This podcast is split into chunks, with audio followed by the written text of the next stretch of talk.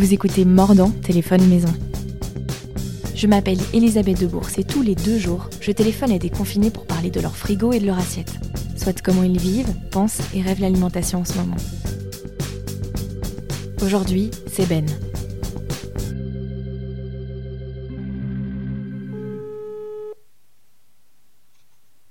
Allô, oui. Allô Ben, ça va? Allô. Salut Elisabeth, ça va et toi? Ouais, tu m'entends bien? Ouais, nickel. On a un tout petit écho, mais je pense que, je pense que ça va le faire. Euh, merci d'avoir accepté de participer à ce petit euh, mordant téléphone maison. Écoute, avec grand plaisir. Euh, je vais commencer par dire ce, ce que je sais de toi, parce que finalement on se connaît euh, pas du tout, ou très peu en tout cas.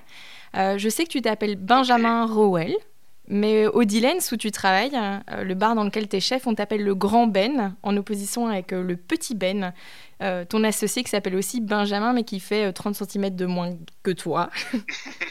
bon, après, il faut dire que tu es 50 quand même centimètres. 50 50 cm. cm de moins. Bon, après, il faut dire que tu es grand.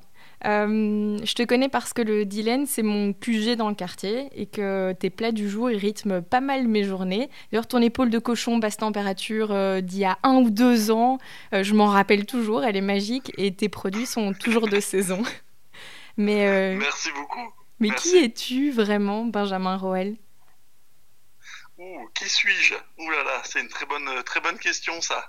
Euh, Est-ce que je le sais vraiment moi-même? Euh, Oui, quand même un petit peu. Écoute, j'ai, euh, ouais, c'est comment dire? Allez, on va parler de l'oreca. On va dire, j'ai commencé l'oreca en 2000, 2007, 2008. Je suis, enfin, je suis arrivé en Belgique en fait pour faire des études de kiné à la base qui n'ont pas du tout fonctionné. Et en fait, bah, mes parents n'ont pas, pas voulu payer, euh, continuer à payer mon code en fait donc ils m'ont dit bon écoute mon garçon maintenant il va falloir trouver du travail. Et donc trouver du travail, bah l'oreca c'était assez simple et donc du coup je me suis lancé au Belga.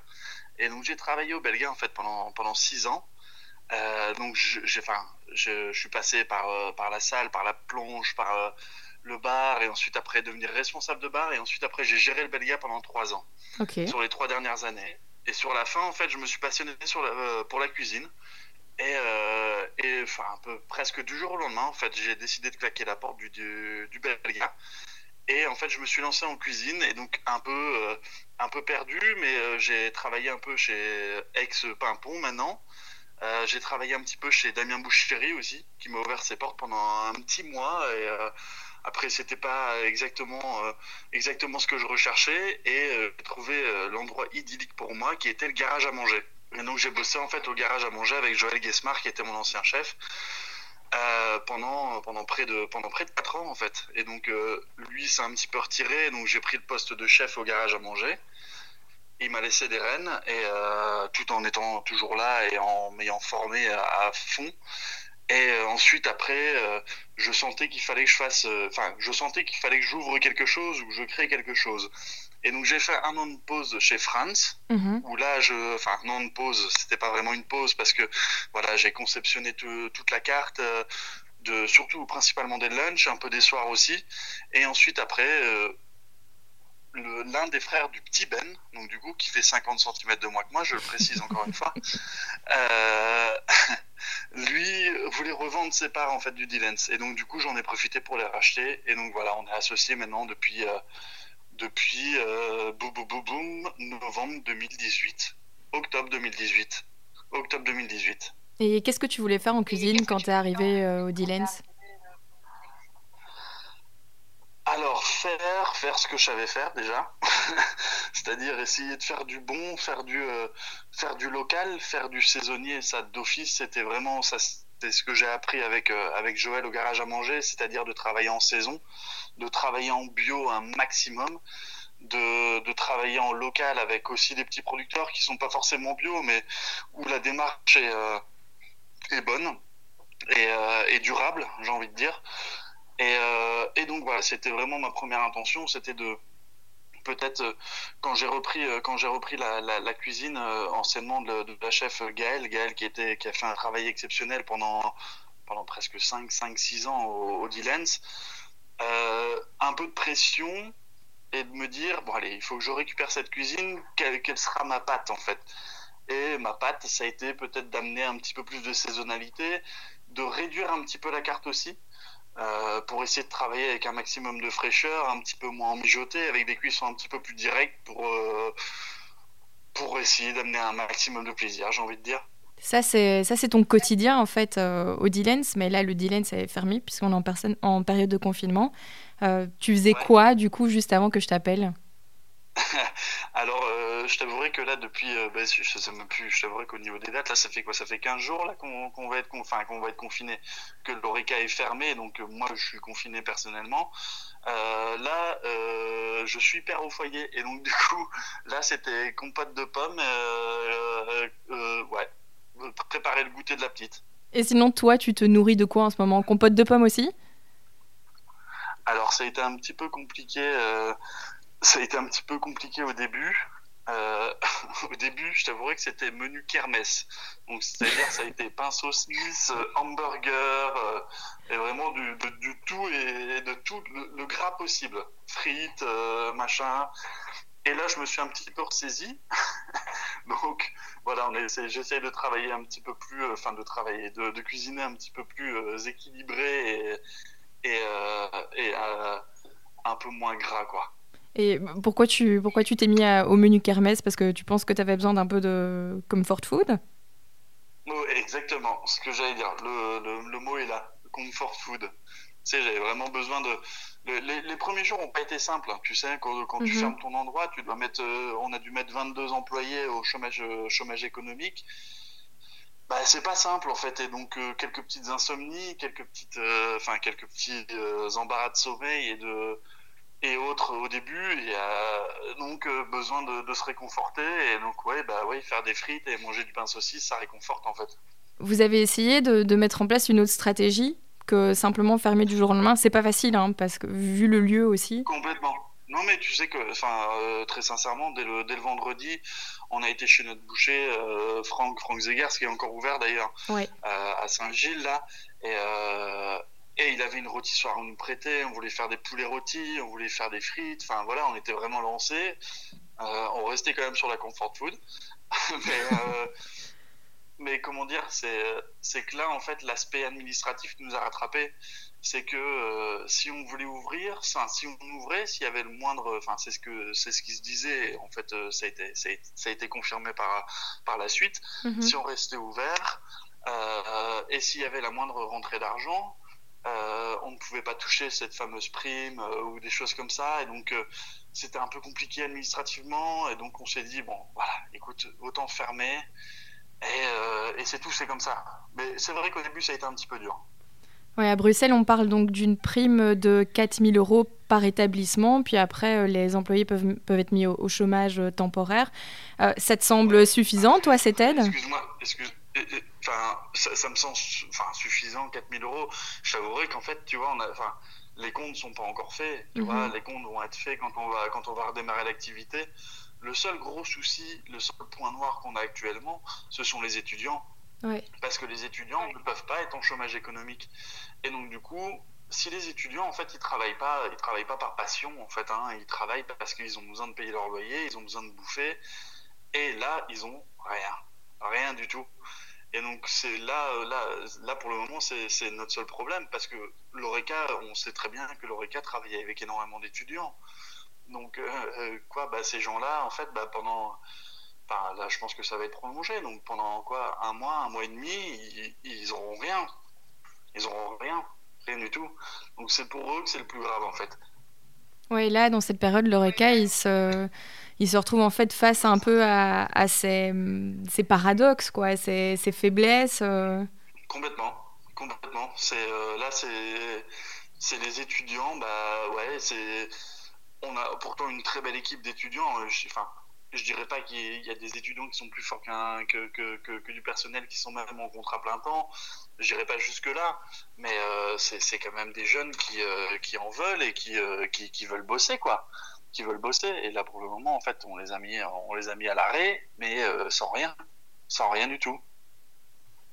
Ça, j'imagine que c'est le truc euh, qui doit, te, qui doit beaucoup te préoccuper ces derniers jours. Est-ce qu'il y a quelque chose qui t'inspire? Alors, qui m'inspire, euh, plus qui me passionne. J'ai envie de te dire, euh, je deviens complètement zinzin. C'est, euh, je me suis lancé dans le pain. J'ai mis un espèce de doigt dans un engrenage, mais qui est complètement fou. Moi, je, je pensais que voilà, faire du pain, c'était de l'eau, euh, de la farine, un peu de levure et un peu de sel. Non, non, non. Mais non, mon bon monsieur. pas du tout. non, non, non, non, pas du tout. Donc non, là c'est à fond dedans là, à fond dedans. Là je suis au taquet. J'ai sorti mon premier pain de campagne ce matin il est pas mal. Il est pas mal. Au niveau du goût, on est bien. Pas encore assez aéré à mon goût, mais euh, non, non, pas mal du tout. Pas mal du tout. Donc, euh, ouais, là, ça, fait ouais, euh, 8 jours que j'ai lancé ma première, euh, ma première, mon premier levain. Donc, non, c'est cool. Ça, c'est, je suis vraiment à fond là-dedans. Est-ce que tu es arrivé à trouver de la farine?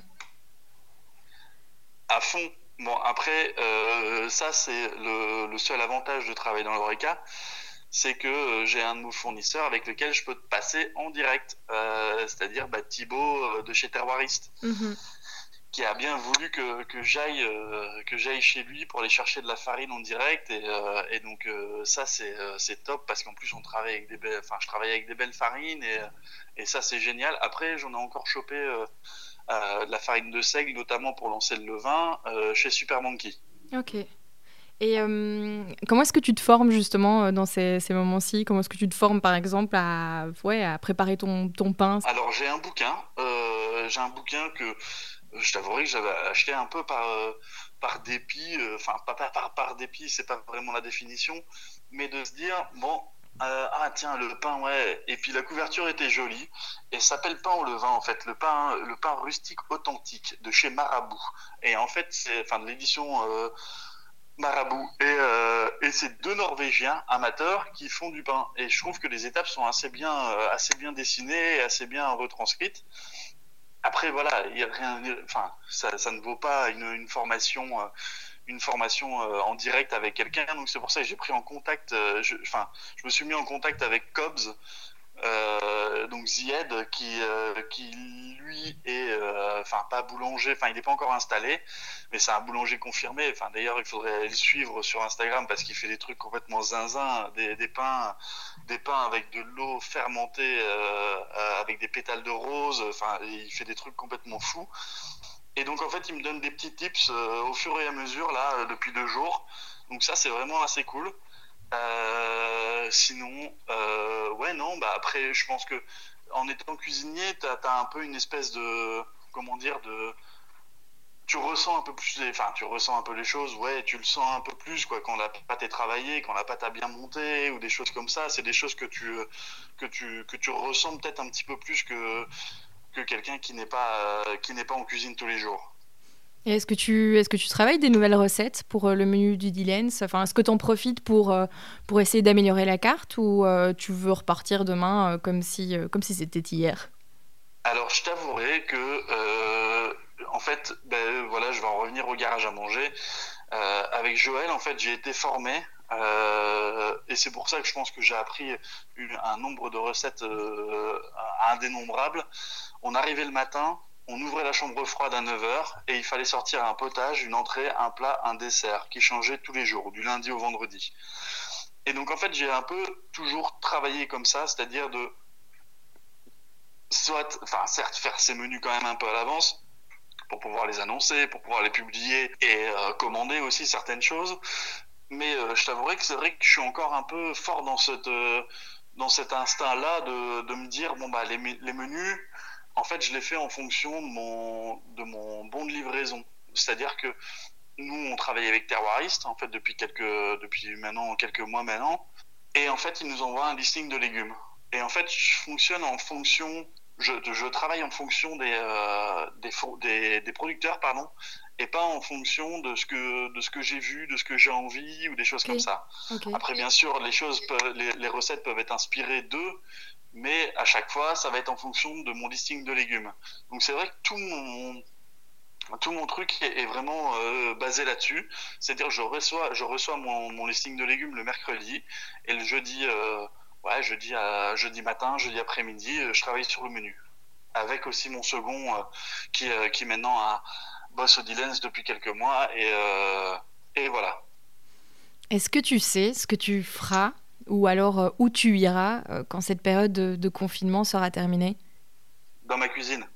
Dans ma cuisine au Divens, direct. Dans les starting blocks. Donnez-moi juste une date et c'est parti. Est-ce qu'un lieu, est-ce qu'un bar, ça peut vraiment manquer? En fait, tu vois, c'est pas, enfin, le, lieu te manque un petit peu, mais, mais je pense que c'est plus l'équipe, le, la, team qui est là et qui, qui vient et, euh, on s'investit et, on bosse et on envoie et cette adrénaline aussi d'envoi, tu vois. C'est, c'est à midi, hop, c'est parti. T'as les premiers, les premiers bons qui arrivent, les premiers euh, coups de cloche. Enfin, tu vois, c'est vraiment une ambiance aussi qui, qui commence à manquer. L'ambiance de cuisine, en fait, euh, en règle générale, me manque. Tu le sais, euh, tu le sais peut-être que l'idée euh, de, ce, de ce petit podcast, c'était aussi euh, de se propager de proche en proche. Donc je me demandais si tu avais deux, trois noms à me donner de personnes avec qui je pourrais éventuellement parler. Ouais, bien sûr, bien sûr. écoute, c'est vrai que j'ai beaucoup réfléchi à ça. Je me suis dit, mais mince, alors qui, qui Et en fait, enfin, je j'ai très vite raccourci, raccourci la réflexion. J'ai dit, mais quelles sont les premières personnes en fait avec, auxquelles tu penses? Moi, je trouve que c'est des gens qui sont encore au front pour le moment, qui sont encore en, pleine activité. Donc, je pensais à Thibaut, Thibaut Godet de, chez Terroirie, justement, un de nos fournisseurs qui, je pense, pourrait amener beaucoup à l'émission. Et euh, il y a une autre personne aussi, euh, bon, je t'avoue, je les ai pas du tout prévenues, elles sont pas du tout au courant, mais c'est euh, Lana, c'est une, amie, Lana Sarghini, qui est une ancienne, l'ancienne gérante en fait du café de l'NT, qui maintenant gère un farm et qui est sur le front tous les jours. C'est une épicurienne aussi, et donc du coup, je pense que ce serait très intéressant de discuter avec elle. Et j'ai pensé aussi à une dernière personne, Dis-moi. Ce serait Jean, Jean de chez euh, du Mouderlambic. Écoute, euh, quand l'annonce a été faite le, jeudi, le jeudi soir que nos restaurants et autres bistrots, cafés devaient être fermés le lendemain, euh, j'habite juste à côté de Mouder. Moi, j'ai été boire un verre parce que je t'avouerais que j'étais un petit peu, un petit peu assommé. Et je suis arrivé au Mouder. Il y a Jean qui est arrivé, mais avec un énorme sourire, avec mais vraiment de bonne humeur. Et Jean, tu sais qu'on va fermer pendant deux, trois semaines, voire euh, un mois, un mois et demi, euh, c'est pas deux mois. Dit, les gars, on va arrêter de se faire emmerder tous les jours, d'avoir des problèmes de personnel, des problèmes de logistique, des problèmes de livraison. Ah oui, il a vu le, bon côté des choses. ah mais grave, mais direct, mais direct. Et donc ça m'a, ça, ça, ça, j'étais avec Tiben euh, à ce moment-là et ça nous a fait tellement de bien, tellement du bien que, que bah c'est un peu c'est un peu nos pères ces gens-là. C'est enfin ils sont un peu âgés. J'exagère quand même mais bon c'est un peu des gens sur lesquels sur lesquels on a pris exemple quand on a quand on a commencé le reca et ça a fait tellement de bien quand il a dit ça.